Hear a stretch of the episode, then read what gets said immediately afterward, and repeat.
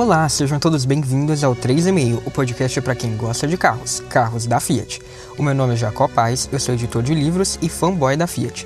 Por aqui você fica por dentro da Fiat, semana sim, semana não, conferindo novidades da marca, eletrificação, análises, segredos, histórias, além da cultura do carro italiano, na qual estão inseridos os modelos da Fiat e também as marcas em seu entorno, reunidas sob o guarda-chuva da Stellantis. No episódio de hoje eu compartilho com vocês um pouco sobre a minha visão envolvendo carros elétricos e híbridos nacionais. A partir de estudos, dados e falas importantes do setor, explico o porquê, a meu ver, a escolha da Stellantis em focar primeiro nos híbridos e depois nos elétricos faz mais sentido considerando a realidade econômica, cultural e ambiental do Brasil, além de ter tudo a ver com o DNA da Fiat. Vamos lá?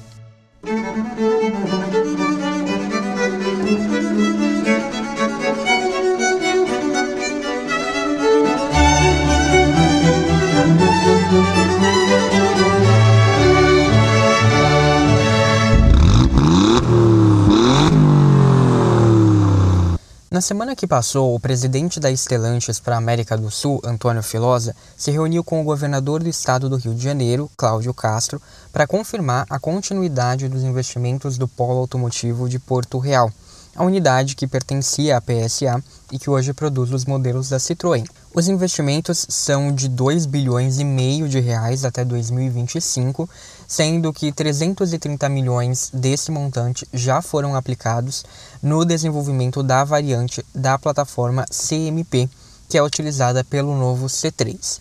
E inclusive o novo C3 Aircross, que começa a ser produzido em breve em Porto Real, foi apresentado ao governador do Rio e, na ocasião, o grupo reiterou que a sua plataforma de eletrificação, que eles chamaram de BioHybrid, é compatível com o Polo e que, abre aspas, Porto Real está preparado para receber modelos das diversas marcas que compõem a Stellantis.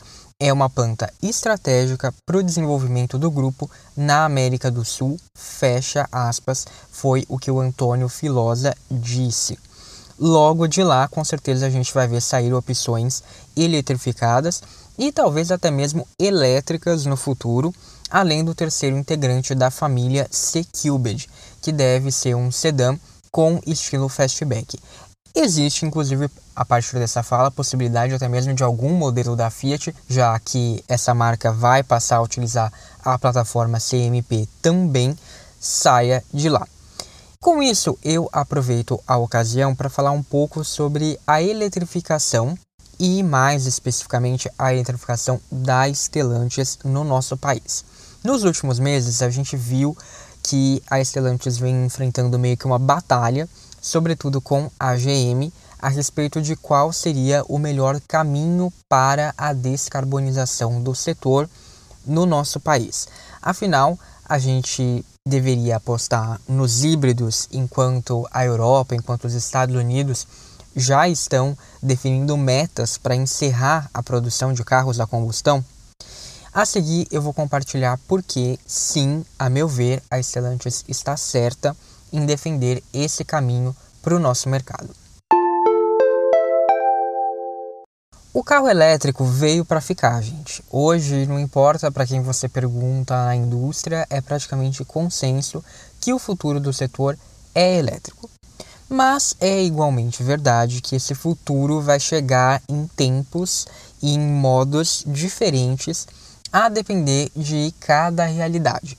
Enquanto boa parte da Europa e a China praticamente já vivem essa realidade, com os Estados Unidos seguidos ali bem de perto, o Brasil está mais distante. E é importante dizer que isso não ocorre só por questões econômicas, embora esse talvez seja sim o fator principal. Quando se fala da mudança para o carro elétrico, a gente precisa pensar em investimento e desenvolvimento tecnológico, sim, em legislação e incentivos, sim, enquanto o público está disposto a adotar essa mudança, seja falando no bolso ou na mentalidade mesmo. Sim, então todos esses itens que a gente já está careca de saber sobre carro elétrico, de ouvir falar sobre carro elétrico, são verdade. Mas para além disso, existe o, obviamente, fator ambiental. que muitas vezes acaba nem sendo citado e deveria ser realmente a razão de tudo.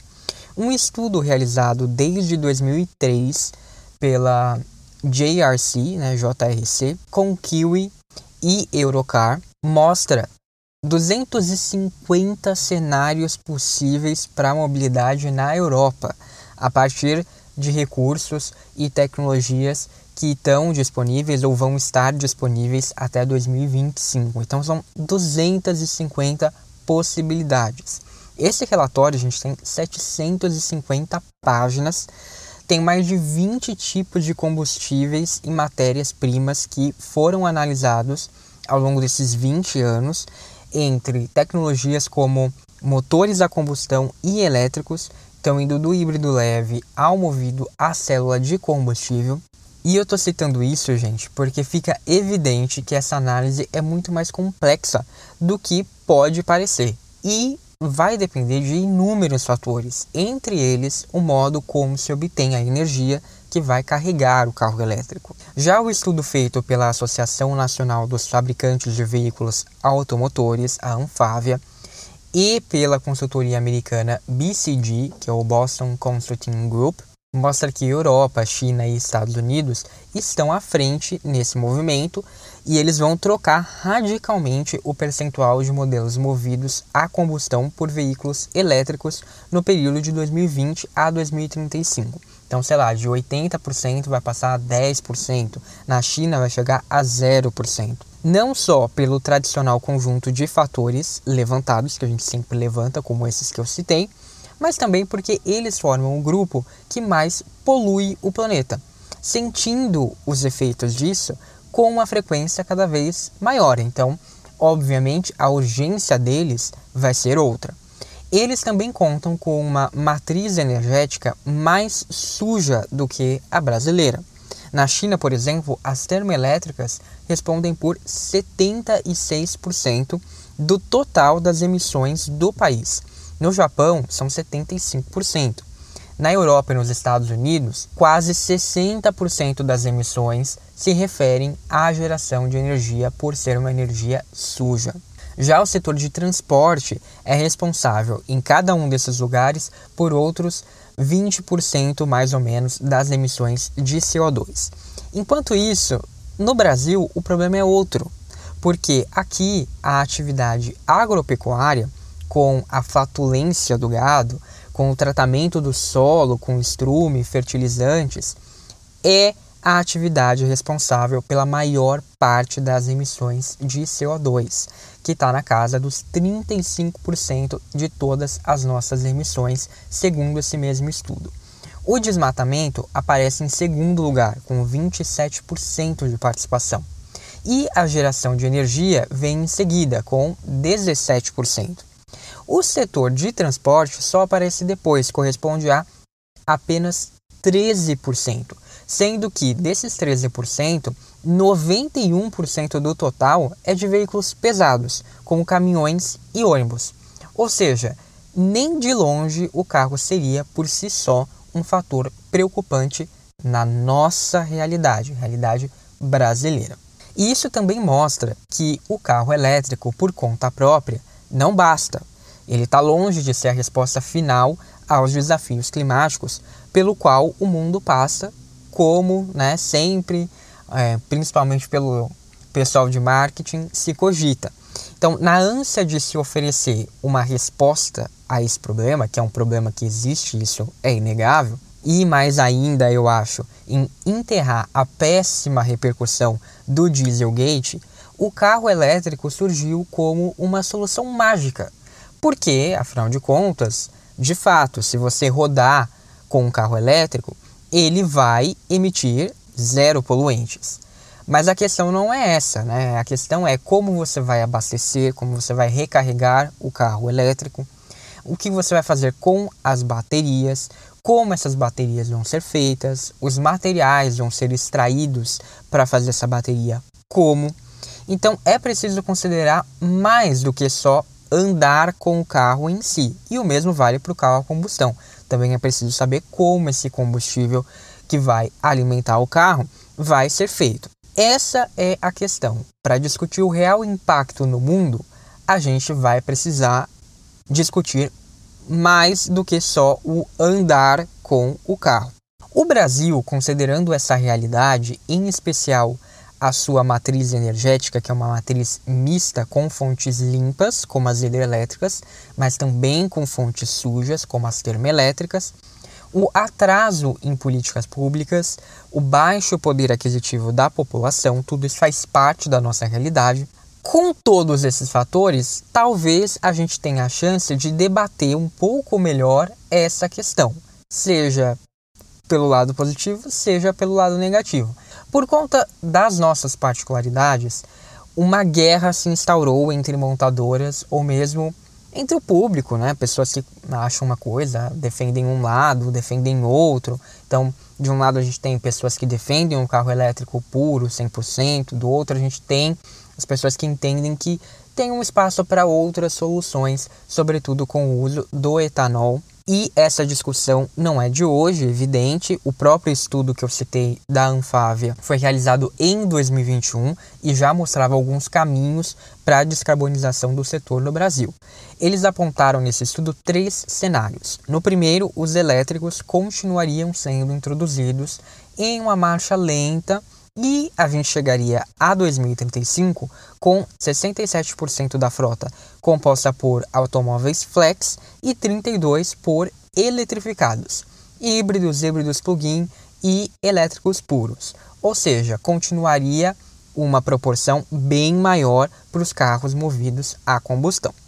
No segundo, a gente teria um alto número de investimentos que seria capaz de fazer com que a indústria virasse a chave para os elétricos e virasse mais rapidamente. Nesse cenário, a gente chegaria a 2035 com níveis de eletrificação próximos ao que mercados mais avançados vão ter em 2030, por exemplo. A proporção de carros elétricos para carros a combustão na Europa até 2030, a gente conseguiria até 2035. Ou seja, por volta de 62% do mercado seria elétrico e 37% flex, o mais ou menos o oposto do cenário 1. E por fim, a gente teria o terceiro cenário, que imagina que a eletrificação manteria o ritmo do primeiro cenário, ou seja, não viraria uma grande prioridade. Mas aqui o etanol entraria em cena como protagonista da descarbonização. E o mais curioso, gente, é que esse último cenário se mostrou ainda mais vantajoso do que a aposta total na eletrificação do segundo cenário, e sem demandar tantos investimentos. Segundo o estudo, a gente chegaria a 2035 com um nível de emissões de CO2 10% menor na comparação com o segundo cenário, ou seja, o cenário da aposta na eletrificação e 15% menor em relação ao primeiro, ou seja, continuar como está basicamente. Isso considerando as emissões medidas desde a produção do combustível até o consumo, e não só no escapamento. Essa metodologia é chamada de do poço à roda, ou seja, ela leva em conta desde a origem do combustível ou da energia até o consumo pelo carro. E por isso é possível que um carro movido a combustão com etanol seja tão vantajoso ou mais que um carro 100% elétrico. E foi essa metodologia que a Stellantis usou para promover, em conjunto com a Bosch, um estudo divulgado no ano passado. A análise foi bastante reveladora também, porque mostrou que o carro movido a etanol no Brasil tem praticamente a mesma eficiência de um carro elétrico lá na Europa. A Stellantis simulou em um teste dinâmico um veículo quando alimentado com quatro fontes distintas de energia a fim justamente de mensurar a emissão total de CO2 em cada situação.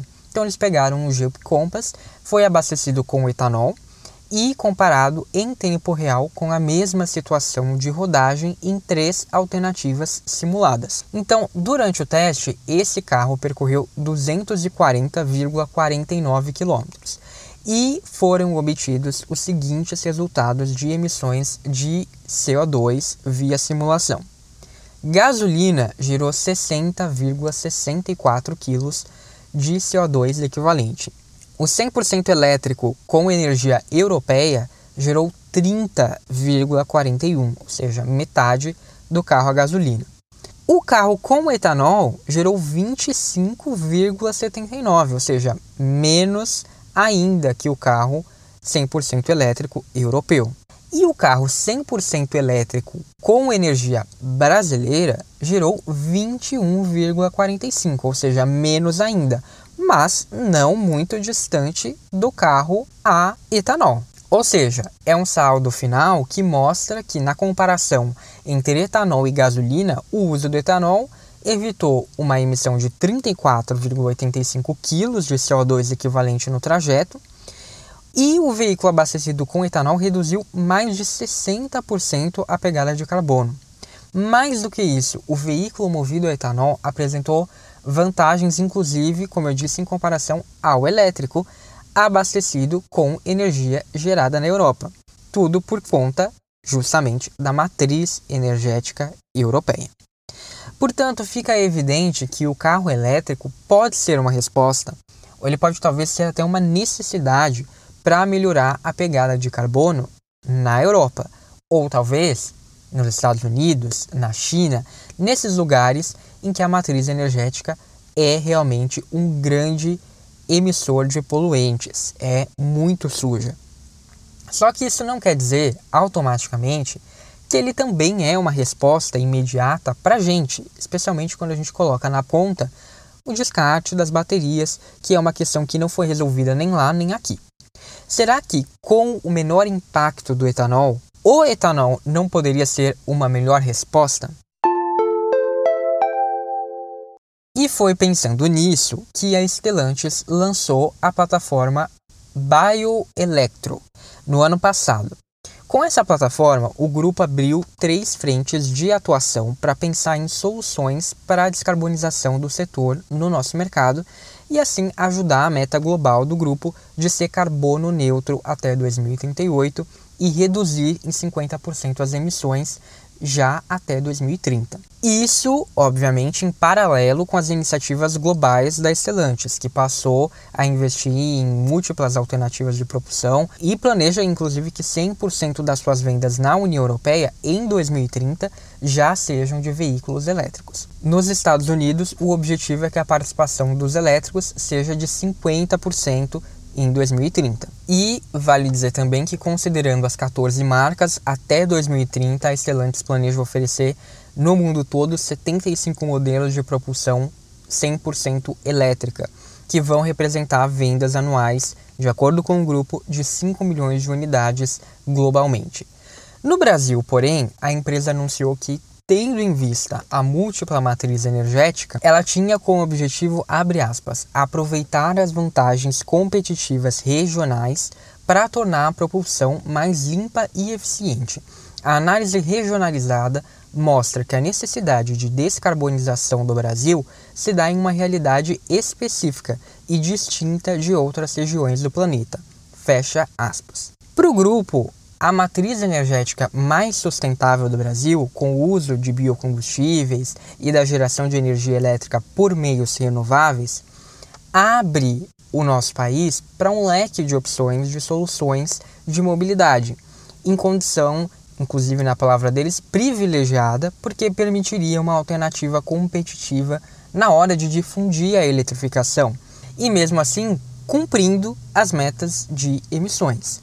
Então, considerando o conceito do campo à roda, o etanol se mostraria, na visão da Stellantis, altamente eficiente quanto às emissões, porque, além de tudo, a cana-de-açúcar tem um ciclo de desenvolvimento vegetal que pode ser capaz de absorver de 70 a 80% do CO2 liberado na produção e na queima do etanol combustível. A empresa também ressaltou que os elétricos, embora sejam eficientes no processo de descarbonização, têm um custo muito elevado, como a gente já sabe, o que impediria a sua aquisição por faixas mais amplas de consumidores.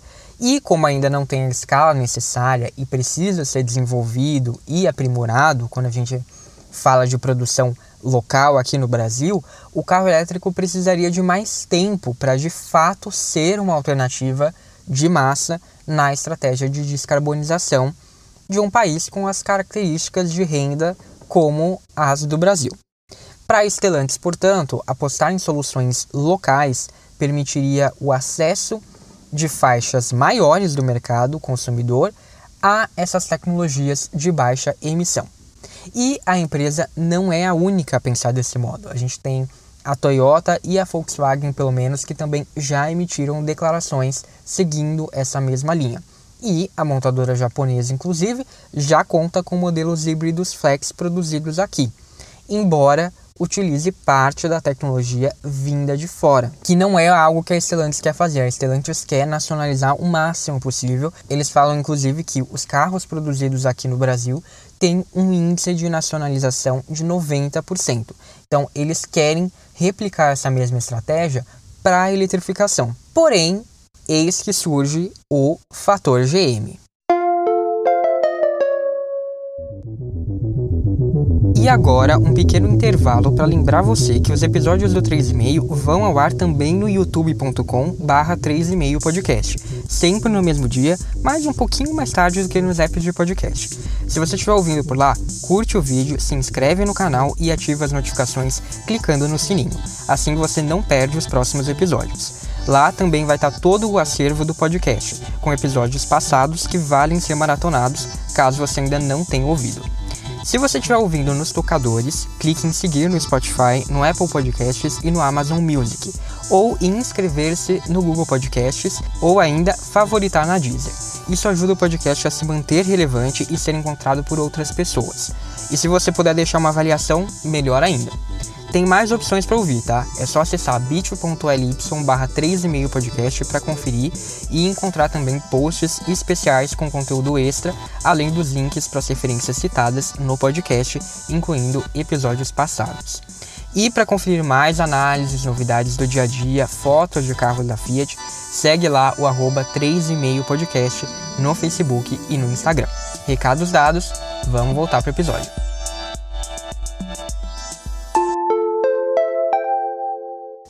Depois do estudo divulgado pela Stellantis, a General Motors, outra grande empresa produtora de automóveis no Brasil, decidiu trazer um contraponto.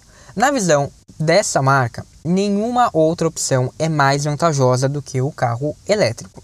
No ano passado, o diretor de engenharia e planejamento de produto da GM para a América do Sul, Elby Kremer, declarou o seguinte, aspas, Apesar da notabilidade do papel do etanol, o Brasil não pode deixar de buscar alternativas mais eficientes, como o carro elétrico, o único que não emite gás carbônico ou poluentes por onde roda. Por isso, nem escapamento tem. Fecha aspas. Para a GM, considerando o ciclo do poço à roda, ou seja, desde o plantio, colheita e produção, não teria como comparar a eficiência do carro elétrico na neutralização das emissões de poluentes. Isso, aliado ao fato de 86% da energia do nosso país vir de fontes renováveis e limpas, tornaria indiscutível o fato de o carro elétrico ser a melhor opção. O problema é que, diferentemente da Stellantis, a GM não apresentou nenhum estudo que aprofunda a sua visão.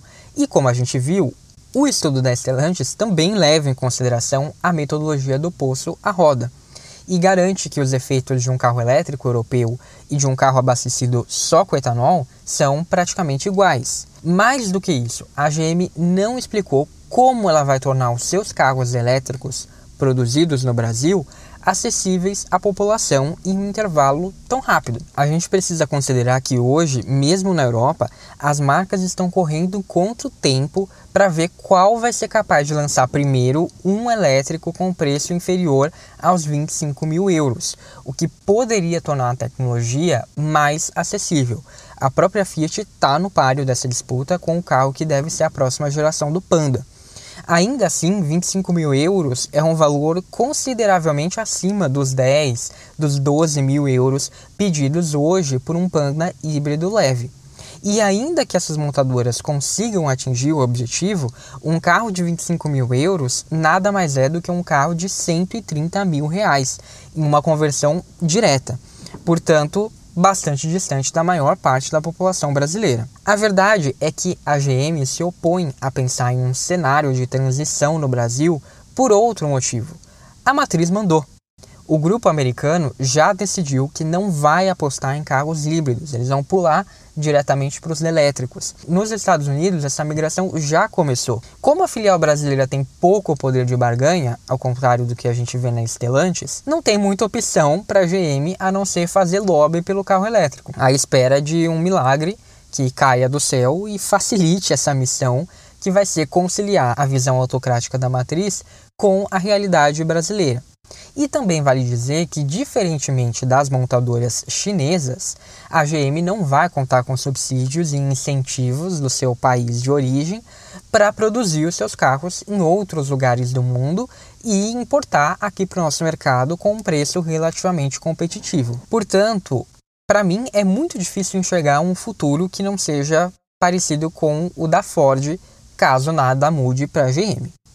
Outro ponto levantado pela General Motors na fala do seu diretor de Relações Públicas e Governamentais, o Adriano Barros, em um painel do evento Automotive Business Experience de 2022, foi de que, abre aspas, hoje estão sendo tomadas as decisões globais referentes aos centros produtivos de veículos elétricos. Se não estivermos preparados, ficaremos para trás. Fecha aspas. É um ponto levantado também por Sérgio Quintanilha, que é um jornalista dedicado ao setor automotivo desde 89 ele fez um artigo publicado no Autopapo, ele está estudando essas transformações da indústria e ele pergunta se faz sentido investir dinheiro, tempo e pesquisa em motores que, segundo ele, estariam, abre aspas, condenados a morrer no mundo inteiro, fecha aspas.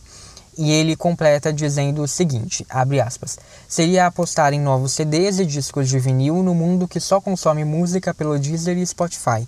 Seria lançar um novo jornal impresso numa sociedade que se informa pela internet. Seria como investir em filmes em videocassete para um consumidor que já adotou Netflix, Amazon e outros serviços de streaming, fecha aspas. A gente de fato vai ficar com uma tecnologia que, dependendo do ponto de vista, pode ser considerada defasada. Mas é importante lembrar que a gente está falando de América do Norte, Europa, China. América do Norte, a gente está falando mais dos Estados Unidos e Canadá, principalmente. Europa, também não são todos os países da Europa, mas né, em algum momento provavelmente vai ser. China, Japão. Então, não dá para dizer que todos os outros mercados também vão mudar para o elétrico junto com esses. Além disso, os motores a combustão que vão ser utilizados no processo de eletrificação já existem hoje, inclusive nesses mercados todos. E ainda são motores modernos, motores eficientes, pelo menos no caso da Stellantis, são motores recém-lançados, considerando o ciclo de vida de um motor, falando da, das famílias GSE e GME. Considerando que os problemas do Brasil na descarbonização são maiores em outras esferas, mesmo que a eletrificação em um primeiro momento não seja feita com carro 100% elétrico, não dá para dizer que a situação vai piorar. E não é como se a gente estivesse dizendo que o carro elétrico não vai chegar. Pelo contrário, a própria Stellantis sabe que essa etapa é inevitável. Como eles dizem, abre aspas, está claro que a propulsão elétrica é a tendência dominante do setor automotivo mundial, e a Stellantis, como uma das maiores empresas globais do setor, avança nessa direção. Não se trata, portanto, de contrapor descarbonização e eletrificação. A descarbonização é o resultado desejado e necessário, enquanto a eletrificação é um dos caminhos para se alcançar a descarbonização da mobilidade. O emprego do etanol combinado com eletrificação é o caminho mais rápido e viável do ponto de vista social, econômico e ambiental para uma crescente eletrificação da frota brasileira, fecha aspas. Ou seja, o híbrido flex ou a etanol é uma oportunidade de colocar a descarbonização em prática já, enquanto não existiria espaço para a eletrificação pura. Tanto é que O João Irineu Medeiros, que é o vice-presidente de assuntos regulatórios da Estelantes na América do Sul, disse em entrevista ao jornal O Tempo que, abre aspas, de agora até 2030, esse programa de hibridização estará sendo implementado nos carros novos, fecha aspas, para atender o objetivo da Stellantis de reduzir em 50% as emissões de CO2 do grupo até 2030. E vale dizer também que o grupo almeja que 60% das suas vendas sejam de carros elétricos ou híbridos no Brasil no fim desse mesmo período, ou seja, até 2030, sendo que 20% deles seriam puramente elétricos, enquanto nos Estados Unidos seria 50% e na Europa 100%. O Antônio Filosa declarou em entrevista à Auto Mais o seguinte, abre aspas: nós não estamos condenando uma tecnologia específica, longe disso. Antes de falar de tecnologia, nosso foco é analisar problema, ou seja, precisamos descarbonizar o planeta.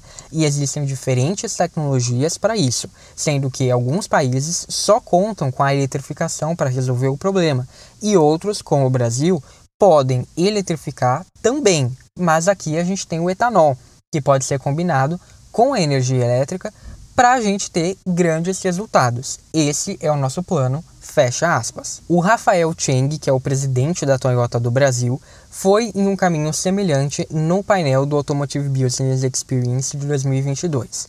Ele declarou que, abre aspas, a eletrificação não é uma questão de futuro, é de presente, fecha aspas. E disse que tudo depende da infraestrutura e da situação energética de cada mercado.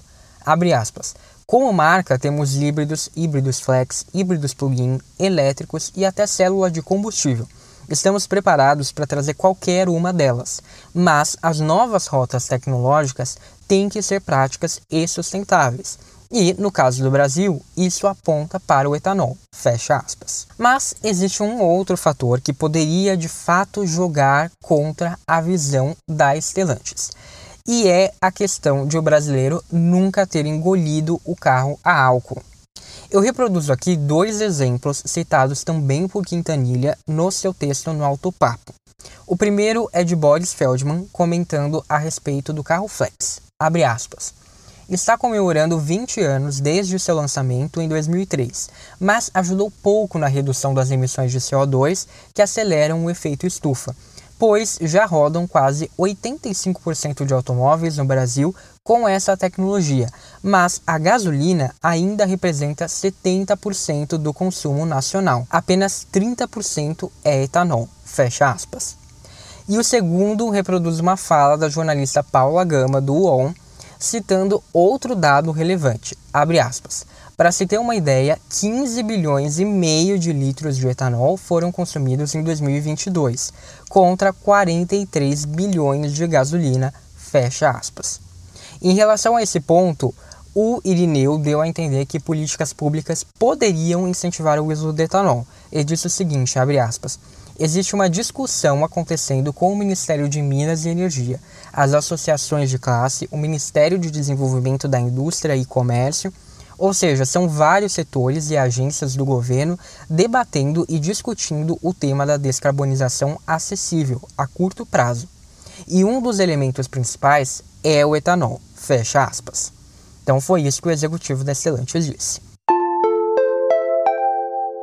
Esse é o cenário que a gente tem. E para finalizar, eu acho que vale dizer que o desafio de determinar o que causa maior impacto ambiental ainda não está completamente concluído, tendo em vista que tanto a produção dos combustíveis quanto de baterias e o seu descarte ainda podem se desenvolver e estão sujeitas a diferentes realidades locais. A gente tem, por exemplo, o caso das pesquisas envolvendo os combustíveis sintéticos, que podem ser uma alternativa. Então, isso, aliado ao fato de o carro elétrico custar caro e a nossa indústria não estar pronta, me faz acreditar que a Stellantis tem sim uma visão mais alinhada com a realidade brasileira, inclusive no que diz respeito às potencialidades da nossa matriz energética. E como eu falo aqui no 3,5 lá desde a primeira temporada, a democratização é um forte pilar da Fiat. E hoje, mesmo na Europa, ter um carro elétrico democrático e acessível é um grande desafio. lá na Europa. Imagine então aqui no Brasil. Então a marca está desenhando o novo Panda para ser esse carro, mas ela já disse que isso só vai ser alcançado com algumas fortes concessões, como a gente viu em projetos dos anos 80, que tinham uma visão mais simplista e mais essencial do design italiano. No Brasil, o Uno só foi um carro acessível porque, ao contrário da Europa, ele utilizava vários componentes estruturais do seu antecessor. A meu ver, a transição por meio dos carros híbridos é uma solução muito mais digna do que essa que a gente viu no passado, porque a gente ainda vai estar contribuindo para uma redução significativa das emissões em um país que nem mesmo tem nesse o seu principal problema quando se fala do assunto. Os outros países estão muito piores nesse quesito. Então, sim, eles precisam agir muito mais rapidamente com o que eles encontrarem pela frente. A gente não. A gente ainda teria uma gordurinha para fazer essa transição de um modo mais planejado. Mais do que isso, a eletrificação vai poder ser de fato acessível e vai poder desenvolver a indústria local como a Fiat sempre fez ao longo da sua história aqui no Brasil. Não quer dizer que a gente não vai ter o carro elétrico se ele de fato for a melhor saída, como é apontado hoje mesmo em relação ao etanol, se a gente for pegar no pé da letra, ele é melhor aqui no Brasil, ok? Então, se isso realmente ser confirmado aqui para frente, não quer dizer que a gente não vai ter o carro elétrico nem que os nossos carros vão ser piores até lá só por conta disso.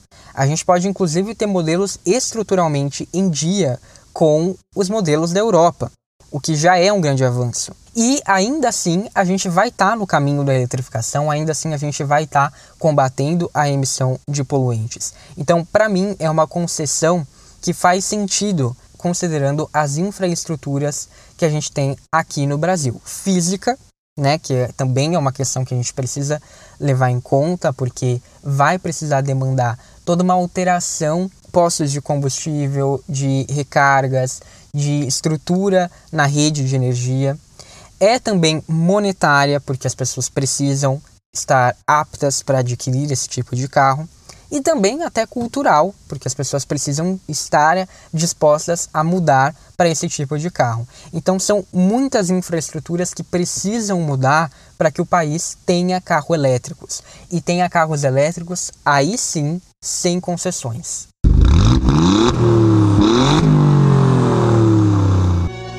Por hoje foi isso. Se você gostou desse episódio, não deixe de compartilhar com aquela pessoa que está atrás de saber mais sobre carros elétricos e híbridos. Então me conta, para você, o caminho escolhido pela Stellantis e pela Fiat tá certo? Obrigado, um abraço e até a próxima ou no arroba 3,5 podcast nas redes sociais.